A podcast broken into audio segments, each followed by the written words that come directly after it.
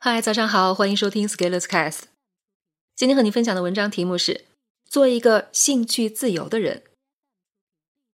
我做专题读书活动已经第十一期了，每次新开一个主题，就会有人说：“啊，管理学没兴趣，哦，历史学没兴趣。”这倒还好，等到我们结束一期，在公众号持续力发表总结收获的时候，又会看到他们问：“心理学什么时候开第二期？”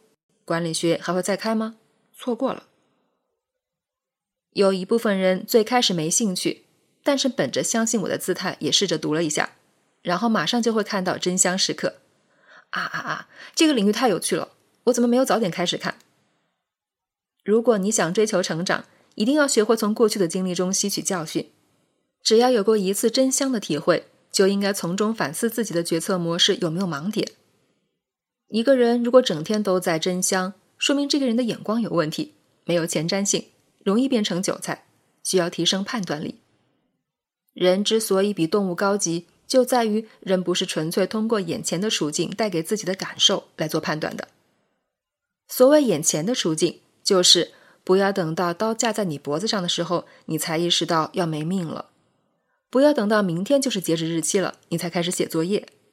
不要等到中年危机了，你才开始思考自己的技能提升。那么同理，你也不要等到有兴趣的时候才开始做一件事情。对于人生发展重要的事情，该做的就是应该安排做，而且要早做。哪里轮得上兴趣说话？如果你是孩子，你可以引导一下兴趣；如果你都是三十多岁的成年人了，还好意思说我没兴趣？成年人只看利弊。不谈兴趣，兴趣更多是一种当下环境带给人的情绪反应。如果你看电商直播，你会发现你突然对很多你可能从来没有听说过的商品感兴趣。营销就是利用你那一瞬间的兴趣与冲动，让你下单。等到过一会儿你冷静了，就很有可能去退货了。但是在个人成长中，兴趣真的不重要。如果你做一件你很有兴趣的事情，做到爬坡过坎的提升关键期，每天都要持续反复操练的时候，你的兴趣会消失的。一个人再喜欢一件事，把做这件事的水平提升到新高度，要经历的是枯燥、重复，但是又有质量的练习。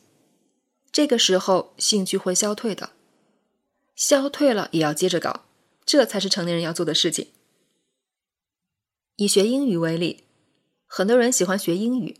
但是那些最后能做口译的，无不是经过把口译练到吐，看到英语就恶心的阶段，然后再继续练下去，才有了提升。也许你要问，有没有人一路兴趣升级打怪成为大佬？我要说，这样的人有，但是很少。而且你也要想想，自己有没有那么好的命？凡夫俗子大都是要从一件自己没兴趣的事情开始的。这就是我等凡人的历练。当然，如果你做一件自己没有兴趣的事情，但是又能认真做好，把门道摸清，把细节梳理好，你会发现一件神奇的事情：开始产生兴趣，简称爱了。而这里很重要的一个原因就是，你熟悉了这件事情，不排斥，容易有兴趣。心理学有曝光效应，光接触的多就容易产生好感。很多人的真香时刻也来源于此，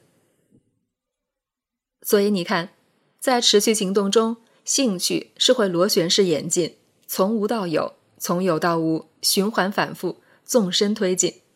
你可能因为兴趣而开始，但是在持续中，兴趣会消失。而如果即使没有兴趣也能行动，兴趣又能产生。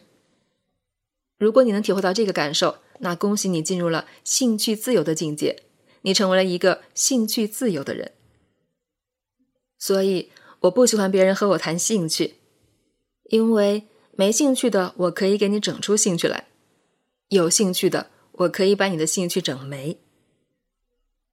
持续行动，按需兴趣，做一个兴趣自由的人，你将不再为情绪所困扰。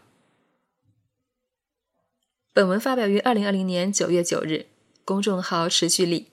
如果你喜欢这篇文章，欢迎搜索关注公众号“持续力”，也可以添加作者微信 “f scalers” 一起交流。咱们明天见。